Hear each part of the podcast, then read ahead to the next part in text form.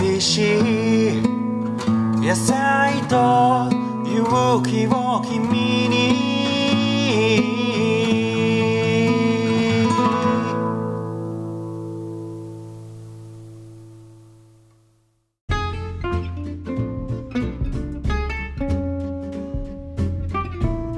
はいこんにちは。有機農業系ポッドキャスト小農ラジオです、えー今日はですね久しぶりに対面ロケということで、えー今日はあの、えー知多半島南部のですね美浜町というところにあるつなぐ農園さんにお邪魔しておりますどうもここんにちは。今日はありがとうございますいえいえ。わざわざ剣道を持ってきていただきました。そうですよ。あのーまあ、ちょっとこれ宣伝になるんだけども、今日僕、あのー培養土ですね、有機培養土のケンドくんというのを作ってて、でそれの今、配達で、こっちの知多の方では、えー何軒ぐらい ?7、7、8 7軒軒はぐらいのね、うん農家さんが、もうここ何年か使ってくれてるんですけども、それのお届けに今日は来たところなんですけども、えーつなぐ農園の哲平くんに来てもらっています。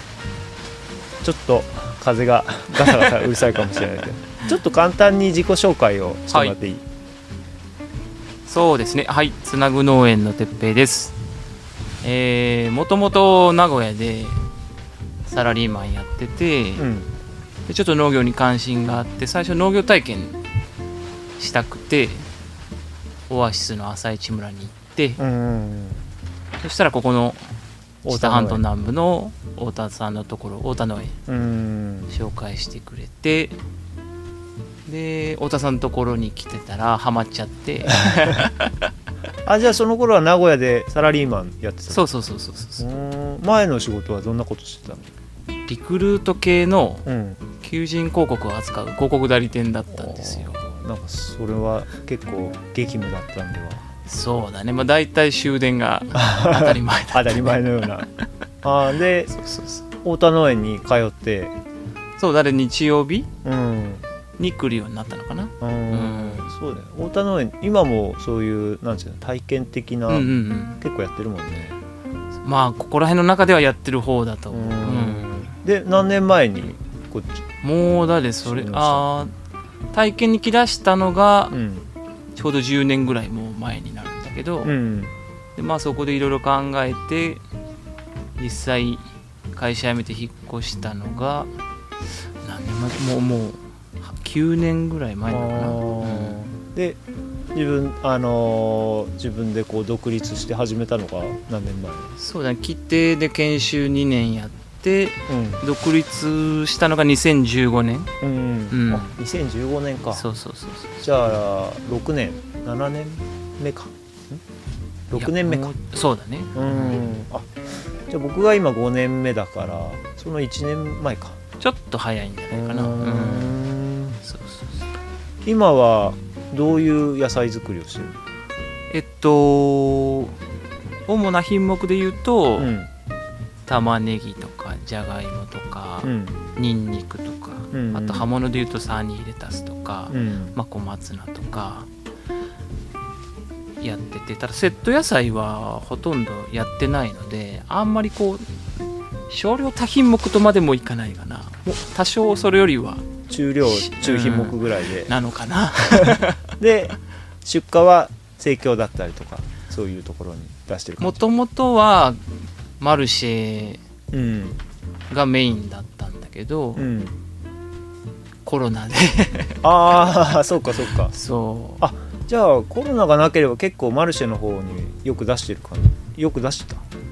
マルシェをやっててでそのつながりでだんだんだんだん、まあ、地域の仲間が増えてきたもんで共同出荷もやるようになってってそれが今増えてってるんだけどうん。もともとはやっぱり、まあ、太田さんもそうだし俺もそうなんだけどマルシェが一番の売り先だったんだけどあじゃあマルシェの運営もしてたってことだ。運営というか、まあ、奈々ちゃんの夕暮れ市ああれもそうか。そうそうそうそううん朝一の派生したうん。マルシェに俺は最初から出てて。そうだよね。いつも出てたもんね。であそこが一番の売り先だったんだけど。あれもそれが急に3月にもうすぐ1年になるけど。あオーガニック朝市村はやってるけど。やってる。す復活したけど、奈々ちゃんの方はまだもうやれてなくて。だって今年はもう大打撃です、いやこれあの聞いてる方東海の人じゃないとわからないと思うんですけどあの名古屋にえーっとオアシス21っていうあれはなんだ？ビル？ビル。うんなんだろう、ね、建物がねまああってつうん、そこでね商業施設。毎週土曜日の朝8時から、あのオーガニック朝市村というのをやってて結構東海の有機農家がたくさんね出店しててお客さんもすごい来るんだよね。もう10年以上やってるうん。マルシェだね。そうだよね。であと夕暮れ市って言ってあれは名古屋駅？そう名古屋駅のうん。名鉄百貨店の前で、うんまあ、その朝市の派生でうんうん。うんそれももうでも今から言うと7年前ぐらいになるあうん。結構あれだよね。こう通勤の帰り道に駅から出たとこで野菜を買って帰るとかそうそういう感じのうん。OL さん向けも含めて朝市じゃなくて夕暮れ市っていうのをやり始めたっていう感じだね、そうか、うん。じゃあ本当に 大打撃だね。めちゃめちゃ打撃は。だいぶじゃあ変わったね。いろんなこう売り先にしても何にしても。というか正直マルシェがうん。また復活するだろうなとはちょっと思ってたからうん。経営スタイルもそこまで変えれてなくて ただもうちょっと難しいかなと思って今年もう今ね。1月2月うん。はもう本当に変えてかんとうん。ダメだろうなと思って、うん。その品目ある程度もうちょっと絞って、そうね。安定的に作れるように変えてかんといかんなと思っとるとこ。なるほど。で今日はこの、まあ、知多半島に来てるんですけどもその、まあ、知多半島あったかいねやっぱり違うやっぱ全然違う。よ もう僕は朝培養土積んできたんだけど朝培養土凍ってたから トラックに積むの大変でもうバッキバキに硬くなってて。野菜とかも凍ってなかなか溶けないんじゃない？そう。そうだからまあこの時期全然ないのよ。あもうないのか。もうないない。だからお野菜ボックスも12月の中旬でもう終わりなんだけど、まあそれで今日ちょっと、まあ、少し話したいなと思ったのは、まあ、こういうあったかいところでやる農業とうちらみたいな。僕のところは標高 700m ぐらいで、うんうんうんうん。まあ、やっぱ寒いとマイナス10度ぐらいまでなっちゃうようなところで全然あの、まあ、営農スタイルというか栽培の仕方が全然違うと思うんだけど、まあ、そこら辺をちょっとだらだら話そうかなと思ってます。なんかその結構新規収納するってなった時に東海エリアでもうん。高谷さんのいる本当に山の方なのかね知多半島の海の方なのかどっち行くかみたいな。まあその間ぐらいなのかで、うん。そんなに収納する前っていまいち違いも分からんかもしれんけど、うん。農家になると全然 全然ちゃうやんみたいなでもさこれ収納前に知っときたかったっていうかさ、うんだ知らないとさいや知らないといけないことだとも思うし、イメージだけでうん。こうそうそうそうやっぱ僕が思うのはそういう中山間地っていうのは、うん。まあ半分農的生き方みたいな面も一面もありながらだからはっきり言って農業だけでは食っていけない、うんうんうん。だから僕はまあ堆肥作りとか培養土作りまあまあ農業の一環ではあるけども複合的にやることでまあなんか経営成り立たせてるんだけども、うんうんうんやっぱ半年ぐらいしか野菜が取れない中でそれだけでやっていくっていうのはすごい大変で、うん。でもこっちだとどう？まあだから一年中作れるは作れるから、うん真夏も全然いけるの、まあ、最近ほんと暑くなってきてるからさ。うその観光農業のように、ね、夏も小松菜作れますとかとかだとまあ難しいかもしれんけど、んうん。それこそ空心菜だとか鶴紫だとかまあ火砕類。火砕類結構やってる？なんかあんまりこっちの人火砕類やってないイメージはあるんだけど。いややってるよ普通に。その例えばトマトとかだと終わる時期がちょっと早いけどね。ロあロジトマト？いやロジもちゃんとやる人はもうハウスでうん。ただもう8月ぐらいで終わりになるね。そこそこを超えるのが難しい。暑すぎてまあ白川でもねその時期結構暑くてそこで急激に失速するからうん。まあ、そこを落とさないのは必要だけど。まあ、でも普通に路地でナスとかキュウリとか、うん。まあ、台風次第なとこもあるけど。じゃあもう一年中働けるね。一年中農業は やれる。しやらないかんああ、うん。まあそりゃそうだよね、うん。でなんかい今冬が本番っていう感じなのかな。キャベツとかさブロッコリーそうだね。キャベブロはそれこそ12月からうん。1月2月ぐらい、うん。まあその春に取れる3月取りとか4月取り狙ってやる人もうん。南知多とか行くとねあったかいもんねやっぱこっちは、うん。いやーなんか俺ささっきここの今出荷場で撮ってるんだけど入り口にじゃがいもが切ってあるのを見て、ちょっとでも早い、うん、うちは。焦るこれめちゃくちゃ焦る。いやでも分かるけど。ちょっとうちは早いです。なんかさフェイスブックとか見てても、うん。種まきしましたとかさなんか苗の写真とか見ると、もうね。おいおい俺まだ何にもしてないなと思って。人のフェイスブックはあの焦ることが焦多いよね。ね、うん、もうあんま見ないようにしてるんだけど、まあそう。うまくいってる時は自分も載せたくなるけどうね、ん、そうじゃない時は載せないもんね、どうやって作ってるんだろうって思うけど、でもだからやっぱり農業でがっつりこう稼ぐぞっていう人は、まあ、こういうところの方が俺は向いてるのかな、まあ、特に有機農業である程度多品目でやろうと思ったら、こういうところの方が向いてるのかなと思うんだけども。そうだね。まあ俺も全然分からずにたまたまここに来たもんね。え ー最初は全くねあ分ーかってなかったしなんか白川に結構人がいるからさ、うん。なんかあっちの方がいいのかなみたいなさ。どう？今なその6年ぐらいやってさやっぱりこういうとこで自分は良かったなとか。そうだね。まあ俺個人で言えばちょっと寒いとこ苦手なのもあるし。あ まああの知多半島で良かったなとは思ってるかな、まあ、農業やりたくて会社も辞めてでもやっぱりの農的暮らし的なものを求めてる人にはしやっぱ白川とか合ってるんじゃないかなとも思うし冬は冬で俺の友達とかエナでやってる子は冬は寒天作りとか昔やってて山まあ、結構それで稼いだりとかうん しててなんかある程度その農業と一旦離れることも気分転換とかなるのかなとも思うから。いやそれね俺も思って、うんまあ冬休みがあるみたいなそう感じそうそうなんだよでね。でもね単純にやっぱその期間お金が収 収入入がないのよ。そうだよね。だからやっぱそこをなんかちょっとイメージだけで入ってくるとそうそうそうそう。あれってなっちゃうと思うんだよね。それも知った上で、ん。冬はこういう暮らししたいみたいなのがあって、そういう高齢地でやるのはすごいうんうんうん。いいと思うんだけどね。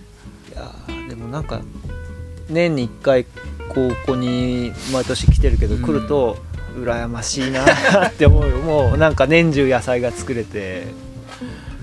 なんかね,、まあね。そそろそろこううずうずしてくんだよね。あーもうあちょっと2ちょっと月の畑やりたいなっていうか農作業したいな。まあでも培養土を作ったりひたすらこうつ 土をいろいろいじくったりしてるだけなんだけども、やっぱあったかいのいいなと思い思いながらもたまになんかブロッコリーがうわーっていっぱいあってなんかひあの鳥がそうだね。鳥が来てるとかいうのを見ると、うん。あーやっぱ俺こういうとこじゃ無理だなとかさ。まあでもあと1個恵まれてるなと思うのは獣害がないでね。あまあヒヨドリは一部地域にはいたりとか。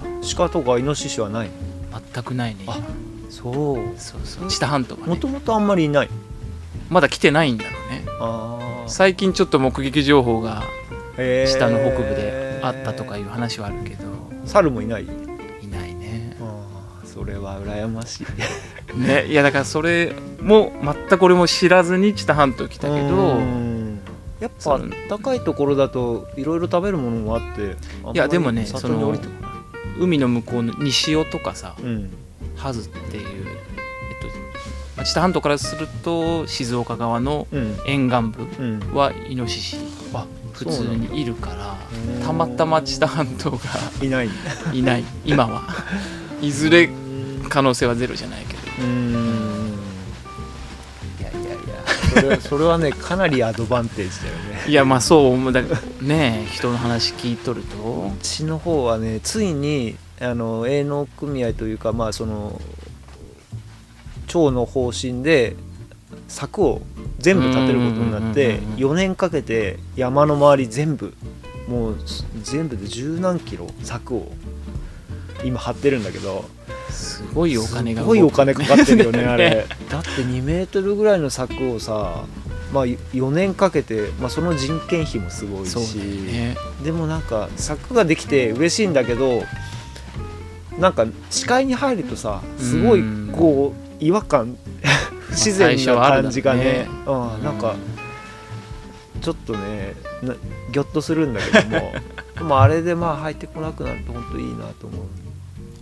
で全ての畑と田んぼは全部電柵がしてあるからね。うちの方は、うん。なんかそれも俺も農家になって初めてうん。聞いて。こっちだとやっぱないもんねそういうない。の、知多半島はねないね。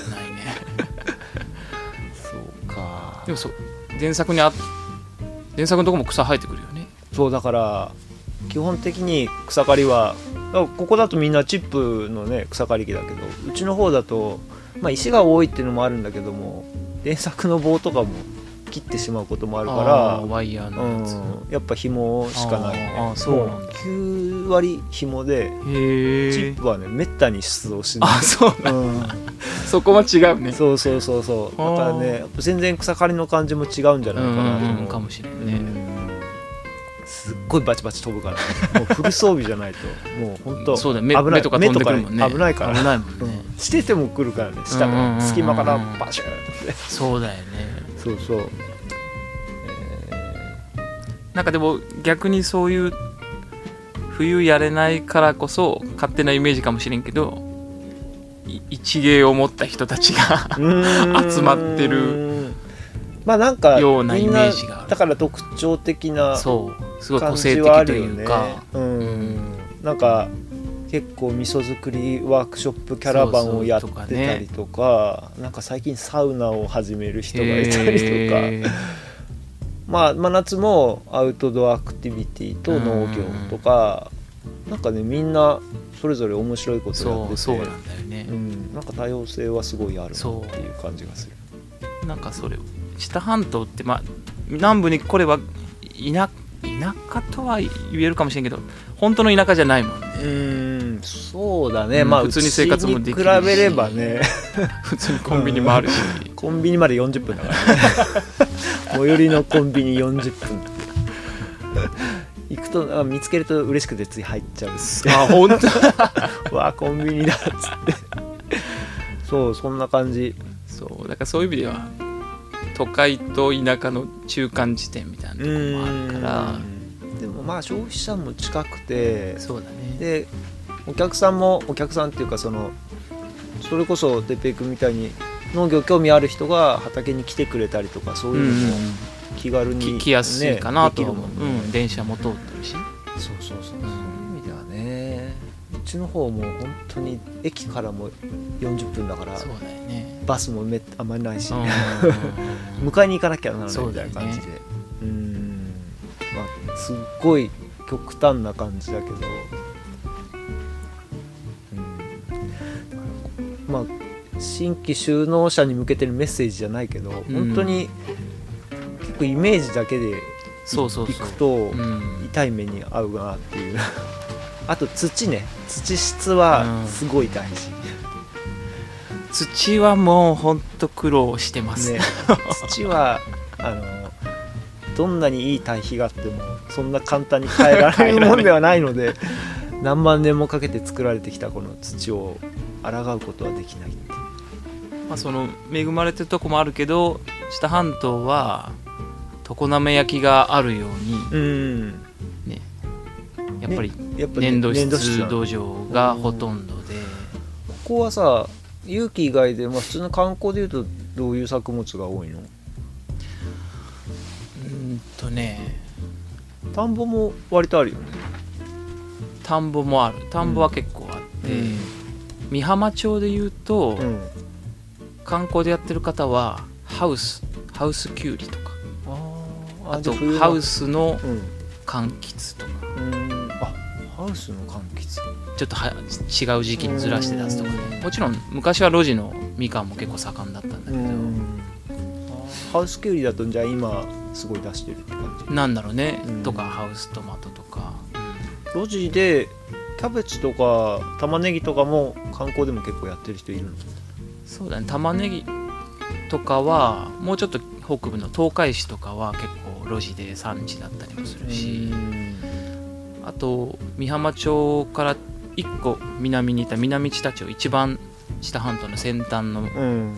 そこはもう昔国家事業で切り開いたドカーンとした本当に広い農地が広がってるもんで、そこはねそこはもうキャベツとあキャベツの海が 広がってる。写真でしか見たことない。けどやっぱあったかいもんね一番。そうあったかいし南知多だけうん。粘土質じゃないんだよね。土そうの成り立ちが全然違って。ああそこはちょっと特殊な血岩っていうミネラルも含んだあすごいミネラルの多い土らしいね。そうそうそうそう。うん。すごい農業に適した。そうか。ただ知多半島のそうだね。南知多は違うけどほとんどは粘土質土壌が多い。うん。じゃあやっぱり結構苦労してるうん。作土層が。作土層が浅い。なのかな。まあ結局は水はけが悪いうん流れていかない勇気の人たちやってるところはその電波座転換的なのが多い。もともと旗だったとこうーんとここら辺で言うとどうなんだろうな。もともと畑のところもあればやっぱり田んぼを改良しないといけないっていうような。僕らのところだともうみんな全部田んぼの転換でもうね あの敷がさしっかり作ってあるからあの掘って石を入れて赤土でベタベタに打ってその上にさ、あのー作土っていうか田んぼの土をまた戻してってやるからまあ その赤土までしか絶対入らない。のそれは誰が作業してくれるの？自分でやるずっと、ま、以前にそうやって田んぼとして造成されてるところを、あそのまま僕ら使ってるからもうそ,、それ全部壊そうと思うとうんょっとお金もかかるし ね。その機械もね。薄い薄い土の中でいかに戦うかみたいな。そうなんだ。うん。あまあやっぱ畝上げてそうだよね。でもう身柄のようなこう空気含む堆肥をなるべく使ってっていう感じ。傾斜がない畑。に傾斜をない。綺麗に。ピャーッピャーっと平らに。まあそうだよな。一枚一枚はちっちゃいんだけどね。全然5世6世7世とかさうん。一旦なんてほとんどない。うんこっちだともうちょっと大きいもんね。そうだね。一旦はあるかな。もちろん5世6世もあるけどうん。一旦のところも普通にあるはあるかな。結構さ今回買ってくれてる人たちにもあれだけど若い有機農家多いよね。うん。ちょこちょこ若い。もう俺も40代で若い。何をもって若いかだけど。まあでも30代。うん。まあ白川も大体そんな感じ あれ I ターンの人も結構多いの？結構空いたんだね、まあ、I ターンってなんか変なことまあねもうまあまあ移住移住移住者移住者は多い。そうだね。あとささっき会ってた彼なんかはほらなんで代替わりで勇気に変えるみたいな人もいるの？そういう人はすうーんどうなんだろうな。そんなにいないのかな。さっきのす大ちゃんはうん。もともとお父さんも？あそっかもともとそうだったんだ、そうそうそう。じゃあなんかあんまり有機農業やるからって言ってなんかこう変な目で見られるっていうそれはないないね。ないのえー。ちょっとその知多半島全体というよりは、うん。僕のいるこのフットっていう地域が、うん。それこそさっき言った杉浦さんみたいな、先大先輩がいるもんでっていうのはあ,、あると思う。ね太田さんももともと地の人なの？じゃないもんで、ね、違うんだ。そうそう太田さんもともと普通にササラリーマンだしあ名古屋の人だもんででもやっぱり地元の人でそういう自らやってるような人がいるとさすごい入ってきやすい、うん、ねありがたいよねそういうあとはっきりはしないけど知多半島っていう風土としてはうん。観光地だもんで、あ結局名古屋の方から人が来ることに結構ひ慣れてるからそんなにこう外から来た人に対してよそもんにあんまりよそもまあゼロじゃもちろんないんだけどそんなになんかこう邪険に扱われるようなことはなくて俺も有機農業やりながら農協の青年部にも入っとるんだけどうん。すごいみんな入ってんだ。そう農協に一切出荷はしてないけど 青年部にはちょっと入ったんだけど、えつながりがちょっと欲しくてでも全然邪険にも扱わんしうん。ーいいね。受け入れてくれるね。年々結構入ってきてるよね若い。さっきのゆきちゃんとかなんかもうん。ここ2年2ぐらいだし。うん。うん。そうそうそう。じゃあ今も研修生が入ったりしてる？太田さんのところも研修生大田さんのとこにいたり確とかはするし、うん。まあ、そんなに大人数ではないけど。でもまだまだこれから雪でやりたいですっていう人がいたら土地は見つかるような感じの環そうだね。ちょっとこのフットっていう狭い地域に限定するとだいぶ埋まってきた。てるかなっていうのは正直あってうん。それこそ田んぼを変えていかないかんかなっていうふうにはあるけど知多半島全域で見ればまあまだまだ。やっぱり単純に高齢化で土地は余ってきてるっていうかもうそうだね。まあ耕作放棄地になってたりとかは普通にあるし、うん、あやっぱ耕作放棄地が発生してきてるんだ、それはもう全然ある、うん。いや僕らの方はねあまりにも高齢化がひどいからあ営農組織がすごく発達しててもう法人化もしてるかーらああのー耕作放棄地はないんだよね。ーうん。全部耕作はされてるんだけどもまあだからちょっと新たに借りようって思うともう営農組合との契約上ちょっと貸せない,、だから変な話なんだけど田舎なのに借りれないんだよねあんまり。あ ななんかいくらでもあるぞみたいな話をも聞いたりしてたけどもうん。実際そうでもなかったりするっていう。ーなんかそれもさ 入る前に 知っとくべきだそうよね。そうそうそう、う。んなんかいざ入ってみたらあれ借りれねえぞとそうそうそうそう。ってなるとね。そうそう。俺んとこ貸してやるからって言ってさ、うん。なんか5世と7世と1枚ずつとかでさ これで俺どうやってやっていけばいい一んじゃ暮らせんもそんねうそう。なんだよね。だそこはそうだね。だからただ田んぼは下半島もすごいまた今から空いてくるかなっていうのがあって。それをね簡単に畑にできればいいんだけど日当たりもいいとこにあるしね。水も出るし。うん。まあでもそんねこの粘土質の田んぼではうん。そうはすぐに転換できるもんで。でやっぱさこのあったかさがさまあよくもありさ、うん。いろいろこう俺ちょっとイメージできないんだけど病虫害とかやっぱり多いんじゃないのかなと思うんだけどどうなの？勇気やっててそういう苦労は結構ある？まああるね普通にやっぱり。うん。そ比れは較をねはっきりしたことはないけど普通に。び病気っていうより虫？よりはやっぱ虫？は悩まされとるね。白川はさ意外と涼しいもんでさ、うんうんうん。あんまり 病虫害が割と少ないんだよ、うんうんうん。あまあ虫は去年は結構ひどかったけど、うん。でほら僕すごいいい堆肥作って、うんうんこういうので使えば虫も来ないし病気も出ないしって言うんだけどそもそもあんまり出ないみたいなので、俺の堆肥の進化をもっと 発揮できる場所が 場所で見たいみたいなのをちょっとね二畝ぐらいちょっと比較思ってておやっぱうちの使ったところはすごい出ないみたいな。そうだね。のをちょっとこう目の当たりにしたいなって思ってるんだけど結構ね単純にあんまり出ないところで。ここだとまあでも病気もそんなにすごい苦労してるって感じじゃないんだまあでも青枯れ病とかねまあ出たりもあるしどうしようもないなんだろうな。やっぱりでもむ虫かな一番うん悩まされるのはこの秋冬も大根が、まあ、自分の管理ももちろんあるんだけど大根サルハムシでうん。9割方やられて 全然大根出荷できんかったもんね。本当。そうでも5年前5年とはいない。4年前ぐらいまでは普通にうんこの時9月のうん。中頃に巻けばうん。普通にできてたんだけど、うん。ここ2年ぐらい同じ時期にやってるんだけど。とか、うん。去年お米はさあの運河はこっちは被害あったの？運河とかはあんま逆に聞かないんだよね。なんかラジオで言ってたよね被害が。あ白川に皆無なんで。全然もうまあやっぱ九州とかあっちの方なはすごい出たみたいだけど。うん。じゃあやっぱあったかいとはいえ別にそういうのは観光の人たちも特に。うん出てる。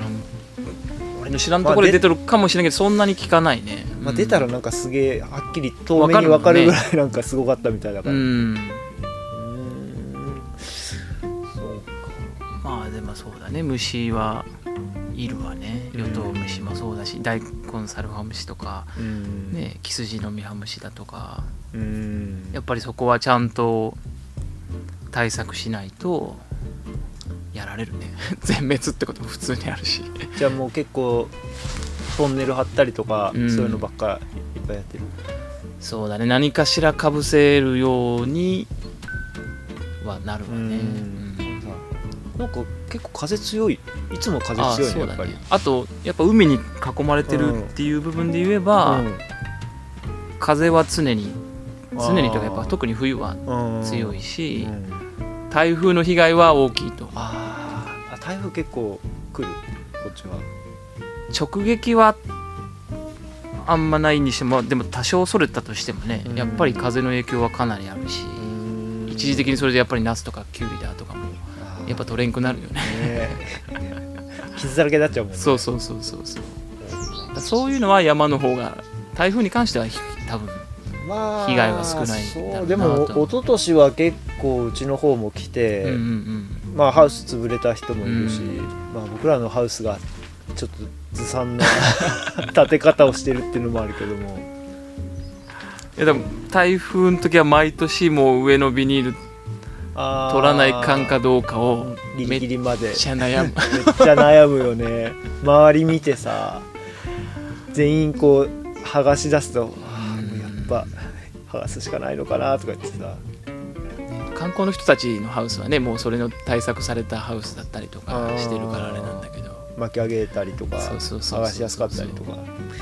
自分らでね建てたハウスなんかね。どうなるんだろうなみたいな。ヒヤヒヤもんでまあこうコロナの影響もさうん。いつまで続くか全然わかんない中でさなんか今後の展望っていうほどじゃないけどなんか考えてることがあるの、マルシェはちょっと難しいなとは思ってるんだけど、今だみんなで出してる共同出荷してるうん。生協さんであるとかう、ん。スーパーに持ってってくれる八百屋さんとか、うんそういうところは結構引き合いが多くなってて。ねなんか勇気でさまとまって出せるある程度こう産地ってそんなたくさんないからさ、うん。すごくこれから需要は高いんじゃないのかなと。そうだね。だからつ安定的に作ることに苦労はしすごいしてるんだけど、うん。出し作先には。作れさえすれば、うん。広がっていくんだろうなっていうことは感じれるもんで、そうだよねまあそのためにもさっきちらっと見せてもらったけどやっぱいい堆肥も必要だと。そうだね。今までは作れね僕も橋本さんとこい一回行って合宿に。あ行ったんだ。そうそうそうあの3泊4日かな？あの2月か3月ぐらいにやってた。本当に収納した直後にうん。もうだいぶ前になるけど。うんうん。で帰ってきて自分で適当な屋根作って、うん。あ作ったの？そうそう。さうちのトラクター止まってるとこがそうなんだけど。へであそこで最初堆肥を作り出したんだけど、うん。ね1ヘクタール分の堆肥を自力で。まあ橋本さんに怒られるかもしれんけど作るのは無理だなといや1ヘクタールって言ったら結構いるからね。そう。うん一旦とかしかやってないんならうん。頑張れるかもしれんけど、うん。ちょっと足らんしそうなんだよ腰が持たん。うん。手だとね。ちょっと一旦諦めていつかとは思ってて、うん。ようやくホイールローダーが手に入る。だから共同でやるんでしょ？あれもねだからそこもねちゃんと考えてやらないかまだねんけど、これからだからまずは道具がないところからだったから、ある程度こうグループっていうかそういう雪の家が集まってるところで一箇所そういうのを作る場所があれば、すごくみんなにとってもいいと思うし。そうそうそう、うん。ね、トラクターは一農家に一台あってもいいかなと思う、うん。オイルローダーは一。オイルいや。一農家に一台はいらんもんね。そうそうそう。いや まあそれあったら便利かもしれんけど。いやでもねね。もう いらないよあんな。そうそうそう。ようやく共同で。ね、うん。だから材料を集めたりとかまあいろいろこう作業する時ちょっと手伝ってもらって、うん。まあ、その分でこうちょっと堆肥が、あのー手に入ったりとかするような仕組みがあったりするとすごくいいと思うんで、いうん。やいや楽しみですね。はい。頑張ってねいろいろ台風は大変でね作り出したら大変なこともあるかなと思ったんだけどいやでもなんかいいのできてさなんか明らかに違うなっていうような感じがあったりするとね。うん、そういうのも楽しみにしています。頑張りたいと思いそます。したらもう培養土いらないって言われたら いやそれはそれあるかな。培養土を作るつもりはない、またねちょっと別のまあちょっとね、うん。作る種類がいっぱい必要だったりするから。そうそうそうそう。そうですかまずは畑の土質を変えていきたいな。そうっていうだね、まあちょっともみ殻多めの軽い堆肥を作って畝だけでもねね。切実な願い。いやーありがとうございました、はじゃあまあまたまた来年。はい買いますんで、はい。じゃあまた今年もどんなだったか教えてください、またよろしくお願いします、はい。あちょっと宣伝なんですけどもあの健人君はですねあの今、えー興味がある方はインターネットのベースの方であの販売もしておりますので概要欄の方からリンク貼ってありますのでもし興味ある方はぜひ使ってください。てっぺくん健人君でいい苗できてますか？そうですね。なんかまあ安心して使えるというか、うん、うちは火砕類の鉢上げとか。ああううん。ん、まあ火砕類すごくいい苗できると思うんで、作ってる。あとはねプランター栽培も良くて。ああそうそう。まあ結構こう都会でマンションとかで有ね機栽培ができるっていうのはなんかすごい面白いかなと。結構増えてるのかな？実際。コロナ禍で。思ううん。あ増えてる増えてる。だよね。すごい増えてるよ。うん。なんでねぜひ興味がある方はそちらもチェックしてください、はい。はい、ということでこれで終わりたいと思います。今日はどうもありがとうございました。はいありがとうございました。はい。さよなら